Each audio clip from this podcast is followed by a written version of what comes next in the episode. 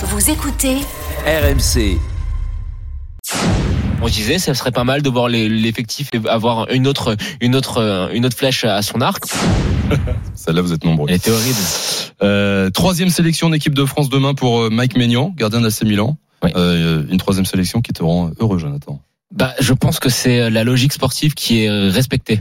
Alors, effectivement, si on regarde froidement la saison du Goyoris, euh, c'est 38 matchs sur 38 possibles, 100% des minutes jouées, 16 clean sheets. C'est quand même des statistiques qui sont largement honorables.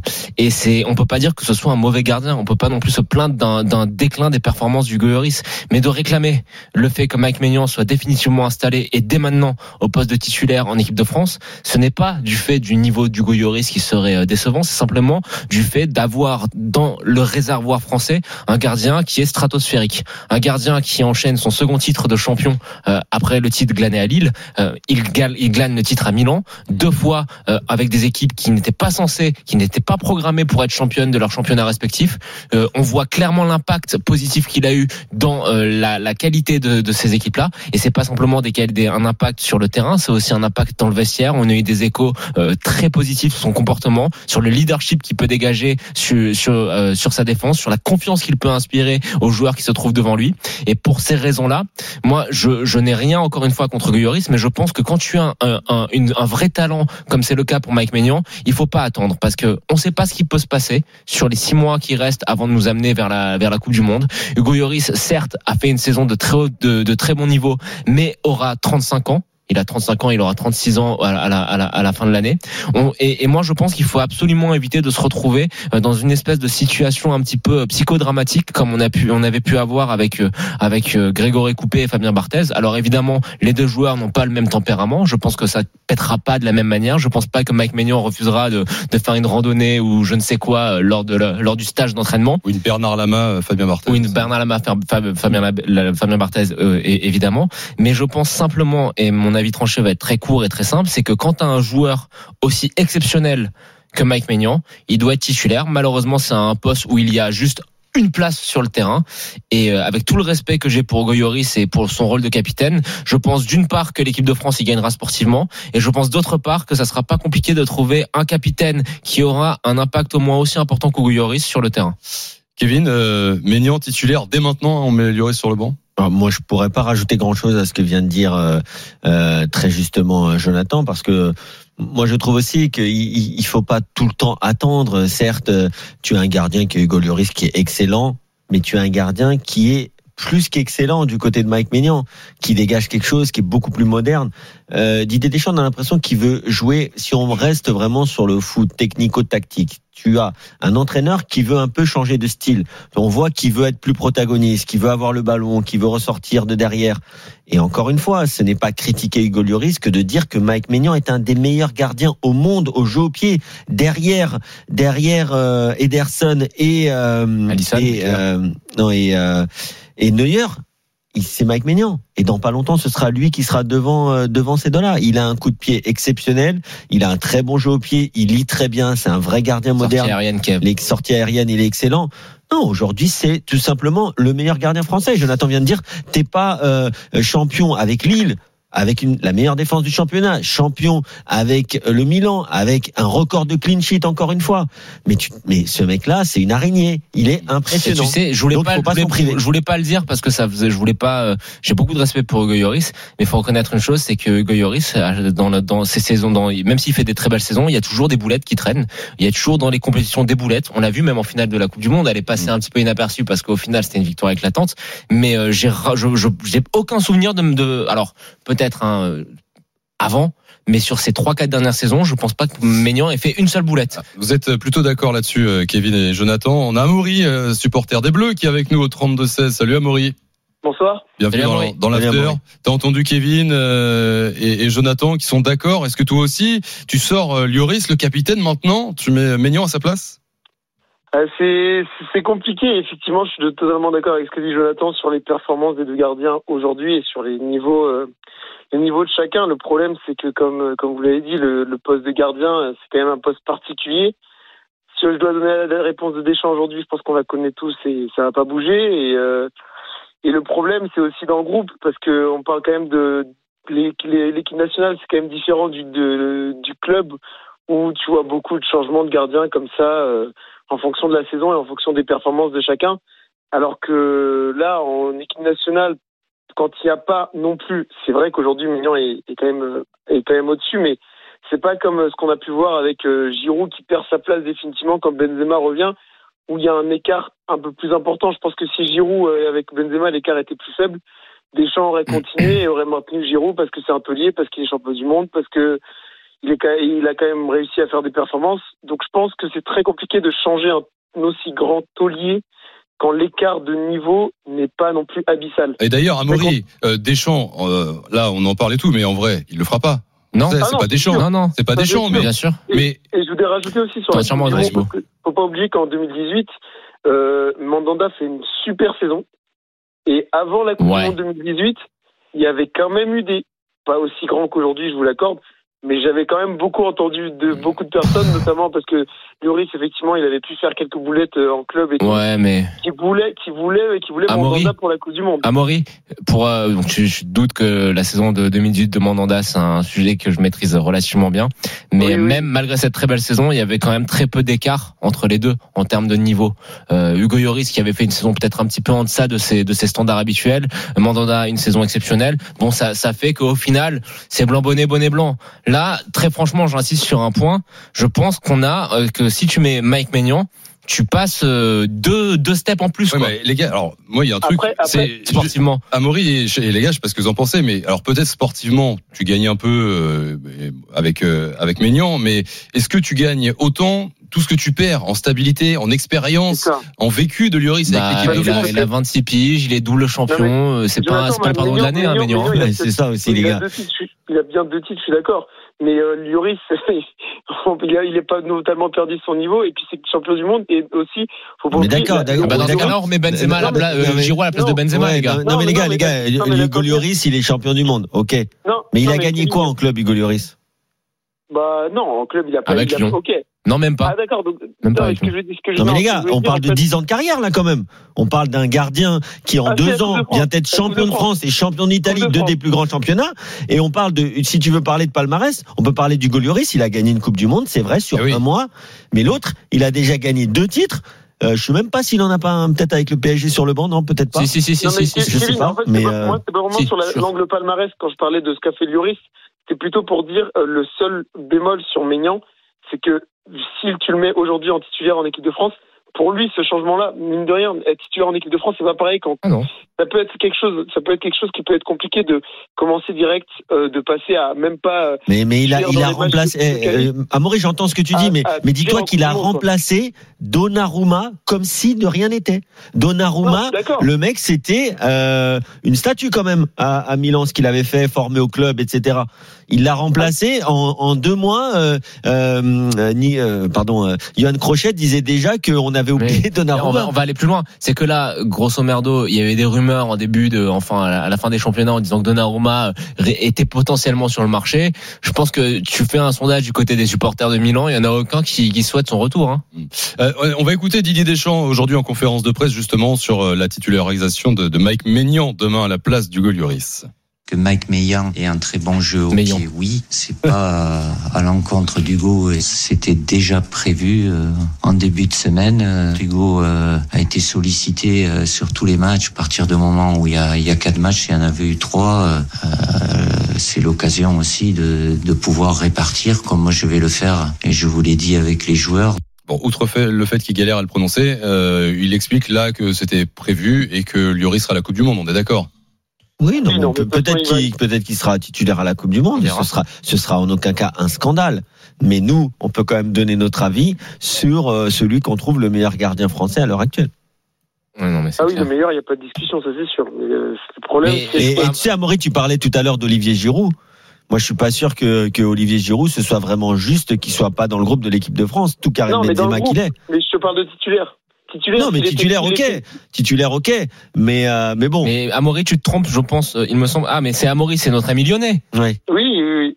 Est-ce que tu veux pas, euh, comment il s'appelle, il s'appelle euh, mince, euh, le niçois, Melvin Barr, tu le veux pas en équipe de France aussi Non, je te charrie. Parce Ah bah, qu'on vient, on vient, vu on vient de capter que c'était toi. De Théo, de Théo, de Théo, euh, de Théo il y a quelques jours.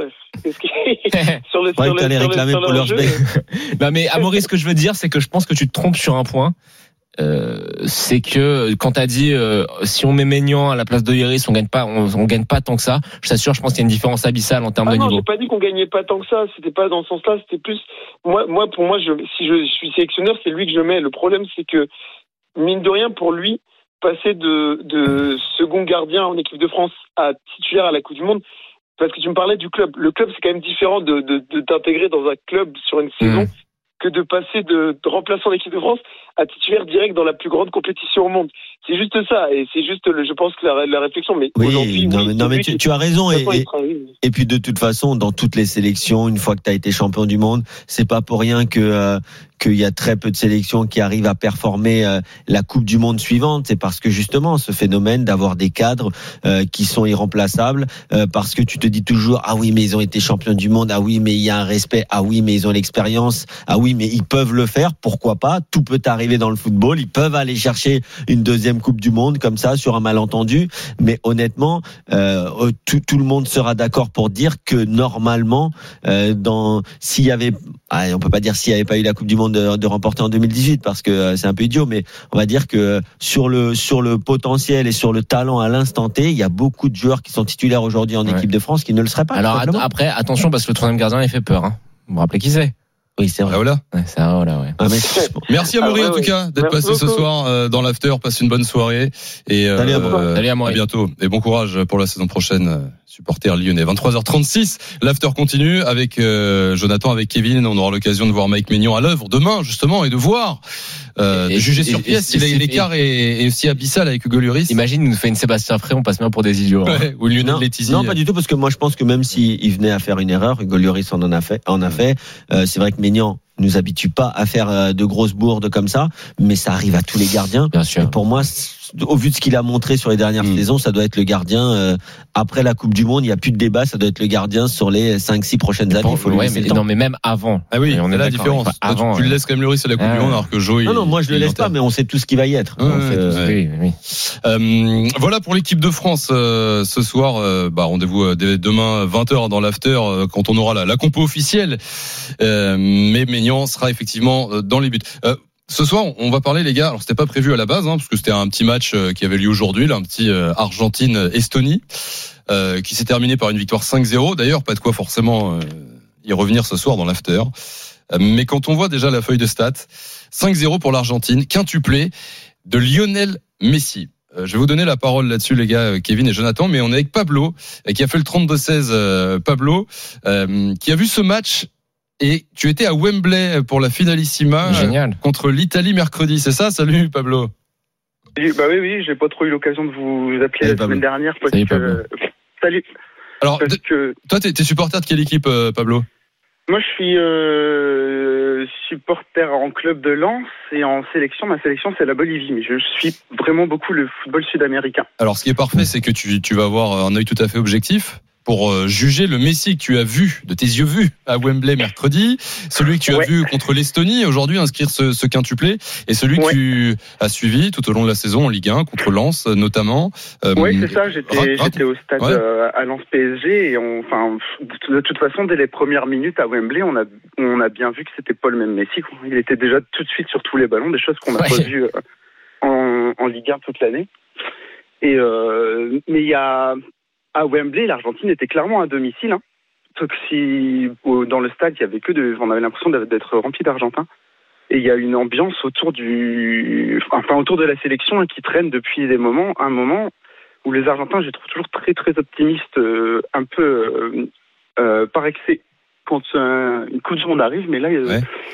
Mais je pense qu'il est ça va être difficile de pas les mettre dans des dans, dans Et un Pablo groupe de favoris. Sur la Ouais. sur la prestation de Messi en particulier, parce que tu vois, nous on, bon, on voit beaucoup la Ligue 1, on voit euh, Ouais. énormément de matchs. L'Argentine, l'a dit, un, hein. un peu plus compliqué, mais, mais le- le- tu dis un Messi différent. En quoi le Messi que tu as vu avec l'Argentine à Wembley, ben, alors, vu bah, ce soir, qu'est-ce qui est différent Dès, concrètement dès les premiers dès les premiers ballons, on l'a vu se, se battre sur, euh, enfin faire des, il était sur, il était dans tous les duels, il récupérait des, des choses. on l'a à peine vu. Enfin moi, je n'ai pas spécialement eu l'impression de le voir marcher sur le terrain comme on a l'habitude de le voir habituellement cette saison en championnat. Exactement. Tu l'as tu l'as pas vu courir quand même.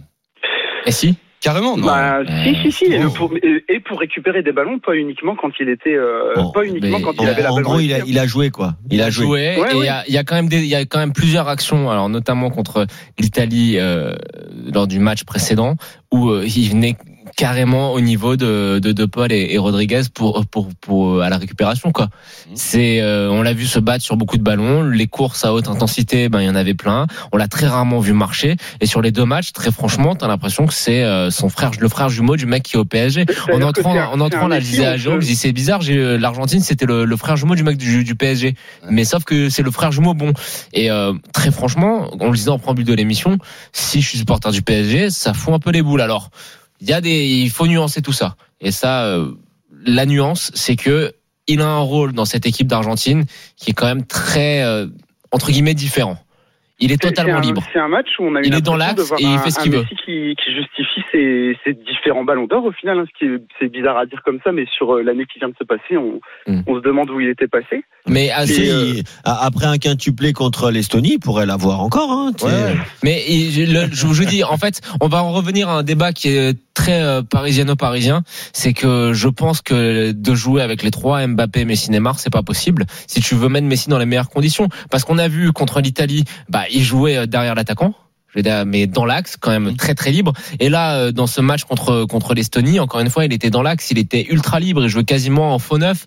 Donc euh, ça pose le problème de savoir au Paris Saint-Germain comment tu fais pour le mettre dans les meilleures dispositions. Et on a vu que là où il traînait le plus son âme en peine, même s'il a fait quelques passes décisives, etc., c'est parce que souvent il était un petit peu obligé de, de, de s'exiler sur un côté. Et quand tu as trois joueurs qui ont une tendance, cette tendance assez axiale, en la personne de Mbappé, Neymar et lui, ça pose des questions. Ça pose des questions sur comment tu fais parce que le Messi qu'on voit là, c'est-à-dire un Messi libre, alors je pense qu'il y a la motivation, mais aussi la mise en place tactique. C'est dommage de pas l'avoir au PSG. Et en tout cas, euh, les, les performances de Messi avec l'Argentine, ça met à mal euh, la théorie du Messi euh, cramé. Qu'on a, euh, il a 35 ans, euh, c'est fini. complètement. Mais Ouais. c'est la motivation et, le- et, le- et la dispo et le, le, le, le, le schéma tactique. Je, moi, je, je, je, je- je le dis, hein, je pense que la motivation, euh, elle est décuplée avec l'Argentine et que sa dernière mission, c'est la Coupe du Monde. Et euh, je sais plus qui avait cette expression-là. Je crois que c'est Nico Jamin. Il disait le PSG, c'est sa salle de sport géante. Il a raison. Mais il y a Daniel, aussi, c'est Daniel. c'est Daniel. Son tapis Mais de course, il il y a, il y a aussi, je suis désolé, tactiquement, tactiquement, il est, c'est- c'est c'est pas possible de le faire jouer comme il joue au, au- au PSG. Si tu veux vraiment essayer d'en Oui, tirer mais attends, quelque c'est pas chose, de la faute du schéma tactique, c'est Messi ne court pas. Je veux dire, même s'il est, même s'il jouait arrière Ouais, gauche, non, mais là, il pourrait, il pourrait courir. Là, là, c'est flagrant. En fait, ce qu'il faudrait, euh, alors je sais que certains n'aiment pas ça, mais euh, il faudrait avoir les données GPS de, de Messi avec le PSG et avec l'Argentine. Et je peux te dire que juste sur les sprints à haute intensité, mais c'est le jour et la nuit. Donc il y a, il y a un moment. Alors faudrait les voir parce que des fois on peut, être surpris, mais quand même, t'as quand même l'impression visuelle que que c'est pas le même joueur. Et, encore une fois, je l'ai dit hier, je le répète, je lui lui en veux pas de, de favoriser son pays. Euh, il arrive en fin de carrière. euh, son rêve, c'est pas de gagner la Ligue 1. Son rêve, c'est pas de gagner la Ligue des Champions avec le Paris Saint-Germain. Son rêve, c'est d'être champion du monde avec l'Argentine parce qu'il compléterait parfaitement sa légende. Je peux l'entendre et c'est euh, tout à fait logique.